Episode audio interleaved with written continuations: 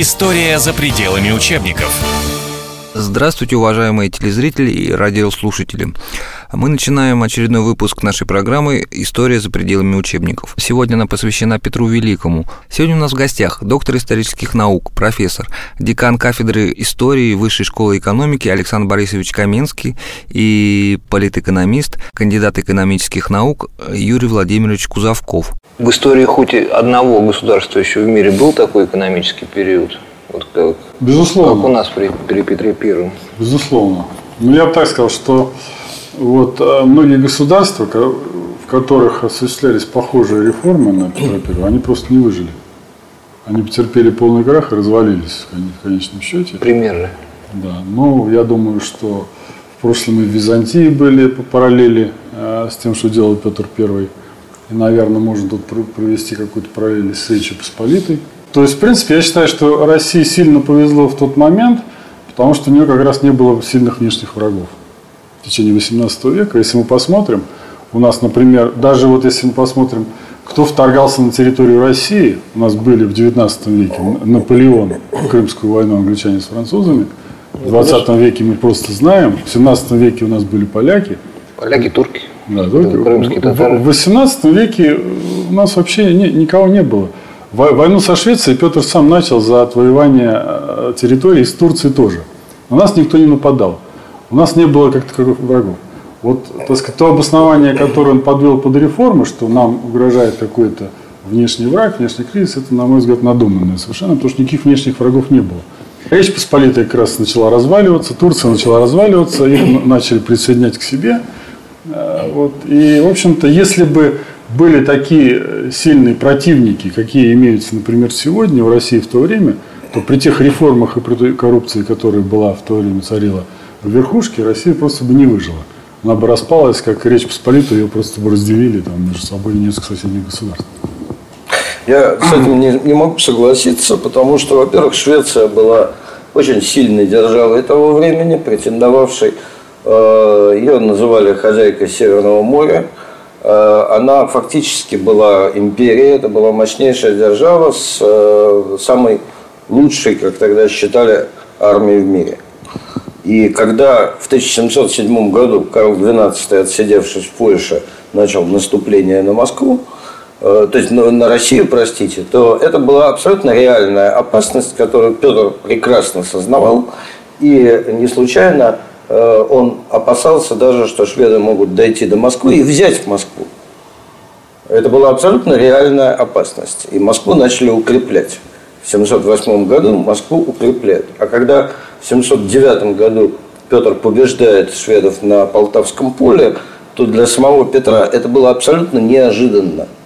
Надеялись выстоять и как-то вот отбросить шведов, задержать их наступление – когда заканчивается битва, Петр пишет письма о нечаянной виктории, то есть не ожидаем неожиданной виктории. Э, это первое. Второе. Турция в это время одна из сильнейших мировых держав, Османская империя, занимающая огромные пространства в Азии и в Африке. Э, и да, а, Турция в XVIII веке начинает переживать кризис – тяжелый кризис, но этот кризис будет длиться очень долго. Он будет длиться практически еще все, весь 19 век. И весь 19 век европейские державы будут делить между собой, так сказать, вот э, остатки Османской империи. В, начале, в Петровское время, 18, на протяжении всего 18 века, Османская империя – это мощная держава. И в России, опять же, это прекрасно понимали. Не случайно в 1686 году происходит резкое изменение вектора всей русской внешней политики. И Россия вступает в коалицию, с евро... антитурецкую коалицию с европейскими державами. Дело абсолютно немыслимое в предшествующее время, когда Россия вела э, фактически политику самоизоляции у Турции и у России были зоны общих интересов. Это была Украина и это был Крым. Столкновение в этой зоне общих интересов было абсолютно неизбежным. Именно поэтому правительство Софьи 1986 году и присоединяется к Священной Лиге. А, и если бы, да, и не забудем о том, что Крымские походы, предпринимаемые э, против турок э, при Софье, заканчиваются неудачей. Русская армия не была в состоянии турецкой армии противостоять. Первый Азовский поход оказывает, оканчивается неудачей. И вот поэтому создание, создание регулярной армии в этом смысле было, так сказать, насущной необходимостью для России. Более того, уже в 30-е годы XVIII века, после смерти Петра, в Верховном Тайном Совете, э, обсуждая, когда обсуждали разные внешнеполитические проблемы, и в том числе взаимоотношения с Османской империей, то, э, так сказать, один из умнейших людей и один из умнейших э, государственных деятелей России того времени, Андрей Иванович Астерман, объяснял своим коллегам по Верховному Тайному Совету, что, э, так сказать, вот от падения Украины и Малоруссии от России вполне, так сказать, реальная вещь. И от падения именно в значительной мере под влиянием Турции. И для того, чтобы этого не случилось, надо предпринимать определенные шаги, определенные меры. Вы слушаете программу «История за пределами учебников». Сегодня она посвящена Петру Великому. У нас в студии гости Александр Борисович Каменский, декан кафедры истории Высшей школы экономики и политэкономист, автор книги «Неизвестная история» Юрий Владимирович Кузовков. Потом возникает, во второй половине XVIII века возникает такая в Европе новая мощная сила, как Пруссия. Если бы Э, так сказать, Россия не была к тому времени уже вот той Россией, которую создал Петр, то э, она вполне могла бы стать жертвой и, так сказать, Пруссии тоже. Крым был сателлитом Османской ну. империи и э, представляла колоссальную опасность для страны, постоянное напряжение. В Петровское время Крымскому ханству Россия продолжала платить да. дань. В 30-е годы XVIII века, после смерти Петра, крымчаки совершали набеги на э, Россию и довольно глубоко продвигались вглубь э, российской территории. Безусловно, и Османская империя, и Турция в XVIII веке – это уже э, не та Османская империя, которая была в XVII, тем более в XVI веке, когда, который сами турки считали, так сказать, золотым веком своей истории. Э, безусловно, она была ослаблена. Но Русь была гораздо, Россия, до Петровская Россия, была еще слабее, гораздо слабее.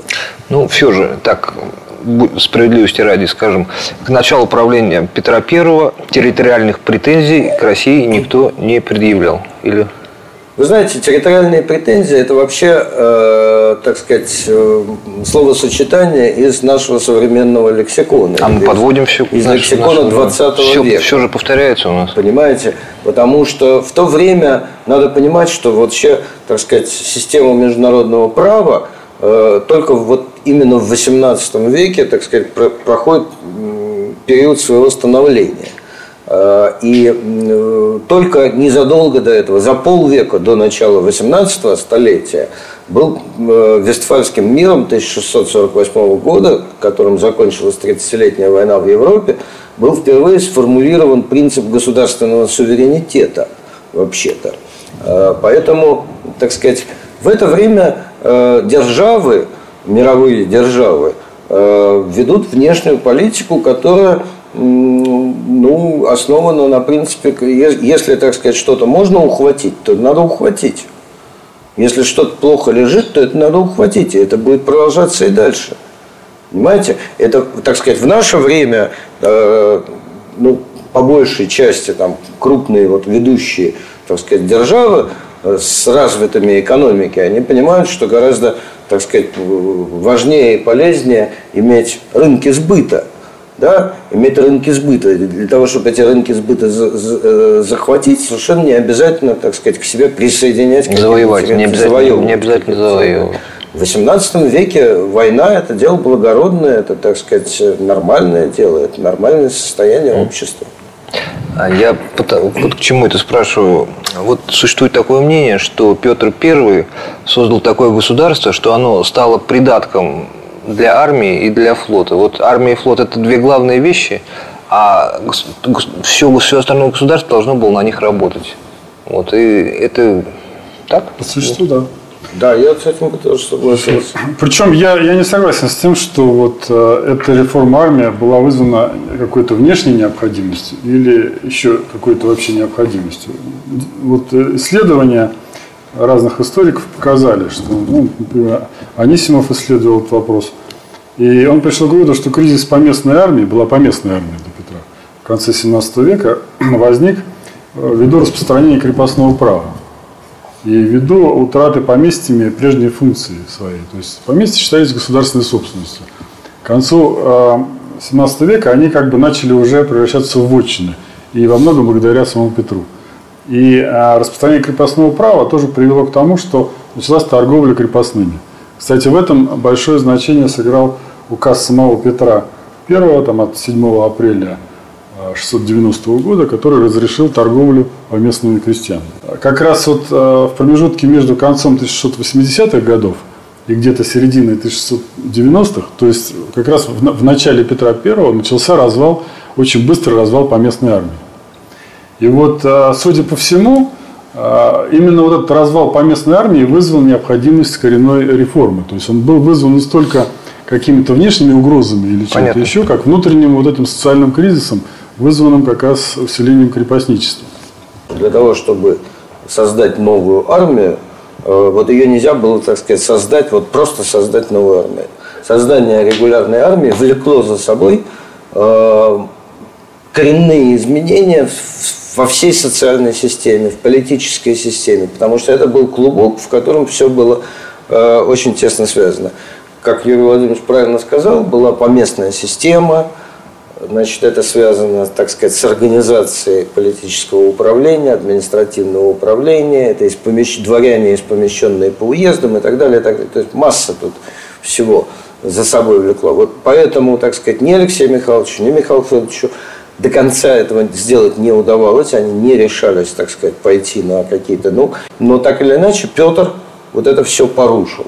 Да, и он таки создает вот эту самую регулярную армию. Вы слушаете программу «История за пределами учебников». Сегодня она посвящена Петру Великому. У нас в студии гости Александр Борисович Каменский, декан кафедры истории Высшей школы экономики и политэкономист, автор книги «Неизвестная история» Юрий Владимирович Кузовков. При Петре Первом в армию начали набирать свободных людей еще? Или Петр начинает, когда начинается формирование армии, еще перед началом Северной войны, то э, объявляется, так сказать, набор вольных. И, э, Первые контрактники, так скажем. Ну, да? скажем так, да.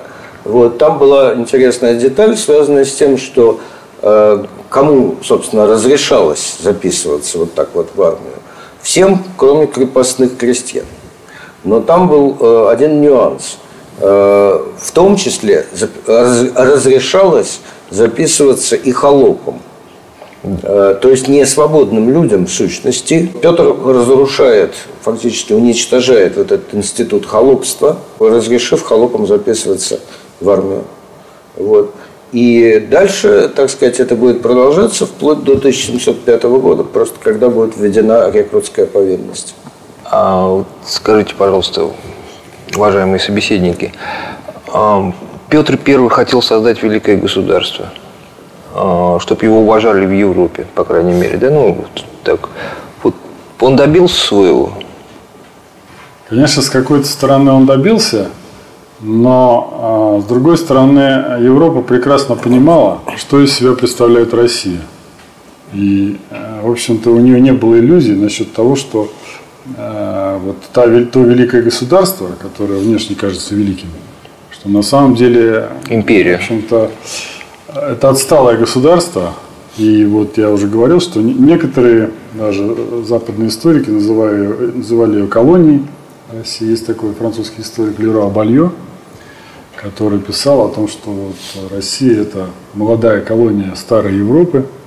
Кстати, историк очень сочувственно и с симпатией относившийся к России. И негативно оценивавший вот эти реформы Петра I, который считал, что эти реформы принесли а, России, а, как он писал, и моральное зло, и социальное, и политическое зло. В конце XVIII века, в царствование Павла I, граф Безбородко, вспоминая царствование Екатерины Великой, говорил, При матушке ни одна пушка в Европе не смела выстрелить без нашего позволения. Это результат петровских деяний. В этом смысле, да, Россия стала европейской державой, э, великой державой. Э, и в этом смысле, так сказать, Петр достиг того, чего хотел достичь. Э, или вернее, может быть, мы, так сказать, додумываем за Петра, собственно, чего он хотел достичь. Э, потому что на самом деле Петр хотел превратить в Россию прежде всего в мощную экономическую державу. Неоднократно упоминавшийся сегодня Ключевский писал, что когда Петр в 90, 1698 году вернулся из Великого посольства, то Европа в его представлении была таким пространством сплошных фабрик, заводов, угу. верфей, дымящихся труб, мастерских. Ему хотелось, чтобы вот Россия выглядела так же. Так или иначе, вот Россия, э, он, как писал Павел Николаевич Милюков, э, Петр возвел Россию в ранг мировой державы. Это так. Но э, Ценой разорения страны. Ценой разорения страны, совершенно верно. Но э, Петр вот создал, я бы сказал, такие ножницы, которые э, мы ощущаем до сегодняшнего дня. А именно, э, чем больше забота о, так сказать, величии, о России как великой державы, э, тем э, хуже положение населения. И связано это с тем, что э, у нас существует ложное представление, на мой взгляд, ложное представление о том, что Россия это вот такая богатая страна, очень богатая страна, и если это такая богатая страна, то совершенно непонятно, почему же люди так плохо живут все время. А на самом деле, вот мне представляется, что это неверно. Э, дело в том, что Россия, э, Россия это огромная до сих пор, да, вот мы сейчас, современная Россия, значительно меньше, чем была Российская империя, значительно меньше, чем был Советский Союз по территории, да? но тем не менее это огромная страна с очень до сих пор с очень низкой плотностью населения, с недостатком трудовых ресурсов, с э, очень неблагоприятными климатическими условиями на значительной части этой территории. И э, вот это, на мой взгляд, среди тех факторов, которые э, и создают вот эти ножницы, в том числе.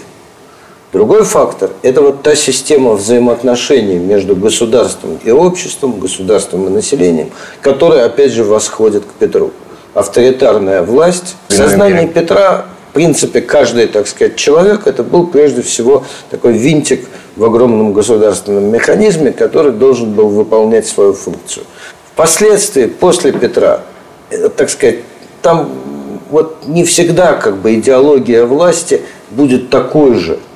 И э, будут периоды, когда власть будет исповедовать немножко другую идеологию. В частности, скажем, в царствовании Екатерины II идеологические установки были иными. Но э, общий вот этот вектор, заданный Петром, при неразвитости э, сословий – при попытке государства, так сказать, искусственно создавать эти сословия, да, при отсутствии вообще вот этой частной сферы жизни, я говорил сегодня о собственности. История за пределами учебников. Вы слушаете программу «История за пределами учебников». Сегодня она посвящена Петру Великому. У нас в студии гости Александр Борисович Каменский, декан кафедры истории Высшей школы экономики и политэкономист, автор книги «Неизвестная история» Юрий Владимирович Кузовков. В середине XVIII века в России возникают первые банки. И это государственные банки. Их создает государство. В это время в Англии примерно 8 десятков частных банков существует. Да? Если мы с вами посмотрим на карту, то мы увидим вот эту малюсенькую Англию с ее 80 частными банками и огромную Россию с ее двумя-тремя государственными банками. Это, так сказать, вектор, заданный Петром. И э, еще раз повторю, что э, абсолютно невозможно, так сказать, можно вот перечислять очень долго негативные последствия Петровской реформы позитивные, так сказать, результаты. И э, ну, в науке нету, так сказать, э, весов, на которых бы можно было с точностью измерить, какие из этих аргументов э, более значимые.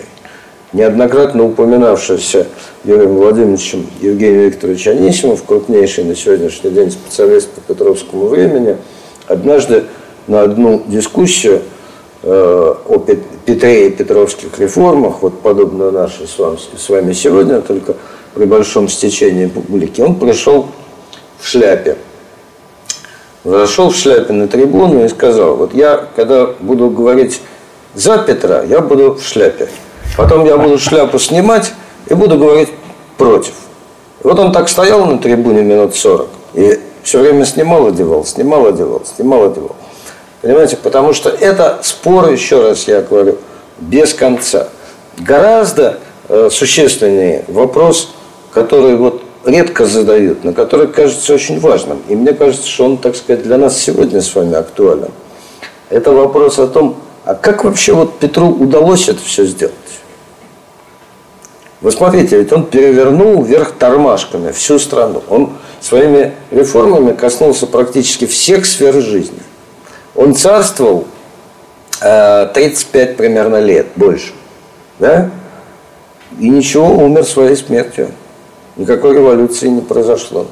Ну, там есть тоже некоторые ну, положения, что не, не вполне своей, но... Ну, это уже мифы и легенды. Э, хорошо известно, от чего он умер, так сказать, тут нет никаких секретов. Вы говорите о том, что хорошо, что не наступило, не началось какое-то восстание в стране. А почему? Вот почему? Вот вы понимаете, ведь, что такое реформа? Были?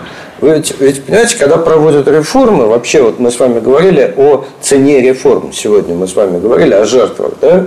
А вообще реформ без жертв не бывает. Их просто не бывает. Да? Реформ без жертв быть не может. Потому что реформа – это всегда изменение какого-то установившегося порядка. И всегда есть кто-то, кто заинтересован в том, чтобы этот порядок остался таким, какой он есть. Понимаете? Поэтому без жертв реформ не бывает. Петровские реформы – это радикальнейшие реформы, меняющие, так сказать, все. И жертв огромное количество – а сопротивления Петр почти не испытывает никакого. От чего это происходит? Вот это вот, так сказать, важный вопрос. А, на мой взгляд, ответ кроется в том, э, о чем я говорил до этого.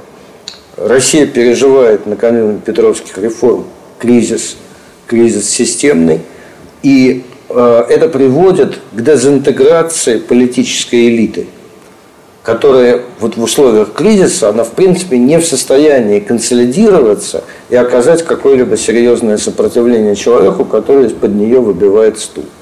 Этот вопрос, так сказать, вот очень важен. И он, ну, как я сказал, по-моему, вот э, имеет отношение к нашей новейшей истории в определенной степени, потому что если мы с вами, скажем, э, посмотрим на то, что так сказать, скажем, происходило вот на рубеже 80-х, 90-х годов у нас в Советском Союзе, э, имел место вот подобный же системный кризис. Просто системный кризис, как нас, так сказать, учат теоретики политической науки, он может заканчиваться двояко. Он может закончиться либо тем, что система как-то перестраивается, реорганизуется а и выходит из кризиса. Либо система распадается, происходит катастрофа. Что и произошло э, у нас вот в 91 году. Вы слушаете программу «История за пределами учебников». Сегодня она посвящена Петру Великому. У нас в студии гости Александр Борисович Каменский, декан кафедры истории Высшей школы экономики и политэкономист, автор книги «Неизвестная история» Юрий Владимирович Кузовков. Я считаю, что Петру так легко удалось сделать, э, провести эти реформы по той причине, что, в общем-то, эти реформы частично были задуманы еще до него. Кстати, об этом писали вот те же Ключевский, Покровский, Рожков, то есть историки начала 20 века. И потом они были завершены уже после него. И была группа людей, которая была заинтересована в том, чтобы эти реформы проводились. Это была верхушка э, общества. Да, после того системного кризиса, который был вот, в 17 веке, эта верхушка, видимо, сильно испугалась и сильно испугалась за свои интересы, за свои привилегии, свою собственность. И вот э, эти реформы были призваны прежде всего оградить интересы этой верхушки. Собственно, вот этим и объясняется ну, та сравнительная легкость или удача этих реформ, потому что, конечно, это было все нелегко, но вот успешность этих реформ объясняется тем, что у Петра была мощная поддержка в лице вот э, элиты э, дворянской верхушки, которая была задействована. Кроме того, конечно, дворянство в целом, в общем-то, было приветствовало эти реформы, потому что Петр предоставил им поместье по существу в личную собственность, и дворяне, как писал Ключевский, оценили это как благодеяние со стороны Петра. Он им сделал множество других подарков. И дворянство, конечно, поддержало эти реформы. То, что там народ крестьянства был против, ну, это имело уже меньшее значение, поскольку вся, вся, вся верхушка была за Петра. Что касается того, что это были коренные реформы, но, на мой взгляд, надо смотреть не на то, что они были коренными, а на то, в общем-то, каков был результат этих реформ и смысл. То, что они были коренными, конечно, ни у кого не вызывает сомнений. Они переворотили страну полностью. Но, а, в общем-то, результат этих реформ в целом оказался негативным. Потому что э, вот экономическое развитие страны, оно, конечно, замедлилось, э, страна начала отставать. Что же касается... Еще больше. Э, а? Еще больше. Отставать. Да, она еще больше стала отставать и отстала окончательно уже к началу 19 века отставание было колоссальным. И, в общем-то, вплоть до 17 года Россия так и не догнала Запад. Но вот даже если говорить о вот величии России, да, которое было достигнуто, во многом это величие было иллюзорным, и вот та оценка, которая была дана Безбородко, я думаю, это сильное преувеличение. Потому что, например, Фридрих Великий, когда писал о войне России с Турцией э, конца XVIII века, он говорил, что это война а, Кривого со слепым. И на самом деле оценка, например, того же Ключевского, она во многом а, сходится с этой оценкой э, Фридриха Великого. Он в Ключевске писал, что, например, русский флот нашел в Европе единственный флот, который был слабее его. И то же самое примерно писал об армии. То есть на самом деле флот и армия России даже еще в конце 18 века после Петра были довольно слабыми. И это, э, видно, историки это признают. Э, и, в общем-то, э, та рекрутская армия, которая была, с другой стороны, она а, имела большой недостаток в том плане, что она не могла пополняться новыми, новым призывом была ограничена. И этот недостаток проявился в войне 1812 года с Наполеоном, когда, в общем-то, вся компания висела на волоске. Если бы армия была потеряна, то компания была бы потеряна. Пришлось составлять Москву, хотя, в общем-то, до Москвы дошло всего там 100 тысяч французов, то есть небольшая кучка так, по, по, по нынешним меркам французов. Если бы там вся страна встала на защиту, то она бы легко могла эту кучку отбросить. Тем не менее, проблема вот рекрутской армии, созданной Петром, одна из проблем стояла в том, что эта армия не могла набирать новый состав. Не было системы э, новобранцев, резервистов, которые бы могли пополнять эту армию. Вы слушаете программу «История за пределами учебников». Сегодня она посвящена Петру Великому. У нас в студии гости Александр Борисович Каменский, декан кафедры истории Высшей школы экономики и политэкономист, автор книги «Неизвестная история» Юрий Владимирович Кузовков. Петр Великий – это э, одно из тех одного, од, может быть, из десятка русских имен, которые знают во всем мире. У нас несколько лет назад была переведена с английского книжка американского историка э, Роберта Масси «Петр Великий». Мне приходилось видеть э, эту книжку в мягком переплете на английском языке в книжных лавках э, многих международных аэропортов в разных частях света. То есть это как бы такой вот бестселлер, понимаете? Безусловно, это был великий человек. Это был великий, как я говорил в самом начале нашего разговора, неординарная личность. Очень повлиявшая не только на нашу, но и в целом на мировую историю. На мировую историю, потому что э, победы Петра, там, скажем, над шведами, они изменили ход европейской истории в целом. Сам Петр э, создал своего рода а, своей вот жизнью, своим поведением, своими реформами. Он создал своего рода образец э, царя-труженика, царя-реформатора, который... Каким не надо быть царю-труженику? Каким, так сказать, должен нет. Вот э, для XVIII века, для Европы и для общественного европейского сознания это вот был, так сказать, как бы такой вот образец, на который надо равняться. Но при этом это была личность очень противоречивая очень, так сказать, сложная, не, не, не, как бы неоднозначная. И там э, ну, я, наверное, не хотел бы как-то оказаться, например, в обществе Петра и, так сказать, как-то вот э, желание, так сказать, вот как-то с этим человеком, так сказать, познакомиться у меня лично не возникает. Я не считаю его великим. Я думаю, что э, существует культ о Петре Первом, культ, культ Петра Первого, который, в общем-то, был воссоздан в советское время, воссоздан, видимо, по идеологическим соображениям, потому что и Сталину, и его преемникам было выгодно показать, что вот был такой царь-государственник, который создавал командно-административную экономику, э, промышленную промышленность, потому что, в общем-то, советское руководство действовало похожими методами. И они хотели показать, что вот был уже такой правитель, он был успешным, он вывел э, страну в великую, сделал из нее великую державу, создал мощную экономику. И при этом, конечно, э, искажались очень многие действительные факты истории Петра, и очень сильно был преувеличен э, его вклад в нашу историю. На самом деле, вот объективный анализ, объективные исследования показывают, что и по своим личным качествам он далеко не был великим, и, в общем-то, по многим своим делам. Э, конечно, то, что он сделал, э, он осуществил э, большие реформы, но сказать, что они были великими, нельзя, потому что цель этих реформ была не совсем та, которая декларировалась самим Петром. Вы слушали программу «История за пределами учебников». Сегодня она была посвящена императору Петру Великому. У нас в гостях были декан кафедры истории Высшей школы экономики Александр Борисович Каменский и политэкономист Юрий Владимирович Кузовков. «История за пределами учебников».